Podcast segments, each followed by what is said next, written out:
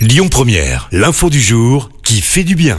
Et ce matin, Christophe, on prend la direction de la Bretagne avec une mesure atypique pour lutter contre les déserts médicaux.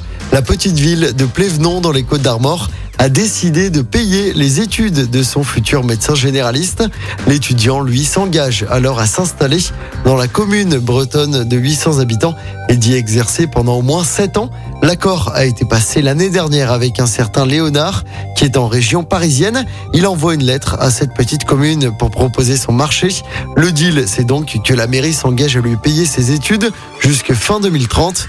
Un moyen pour lui de n'avoir à se soucier que de ses études et plus tellement de son financement. Proposition que la mairie accepte et pour cause, les deux médecins les plus proches ne peuvent plus prendre de nouveaux patients et sont tous les deux âgés de 65 ans. À noter que si le médecin décidait finalement de rompre l'accord, il devrait alors rembourser l'intégralité de la somme, soit un peu plus de 45 000 euros. Écoutez votre radio Lyon Première en direct sur l'application Lyon Première, lyonpremière.fr et bien sûr à Lyon sur 90.2 FM et en DAB+. Lyon Première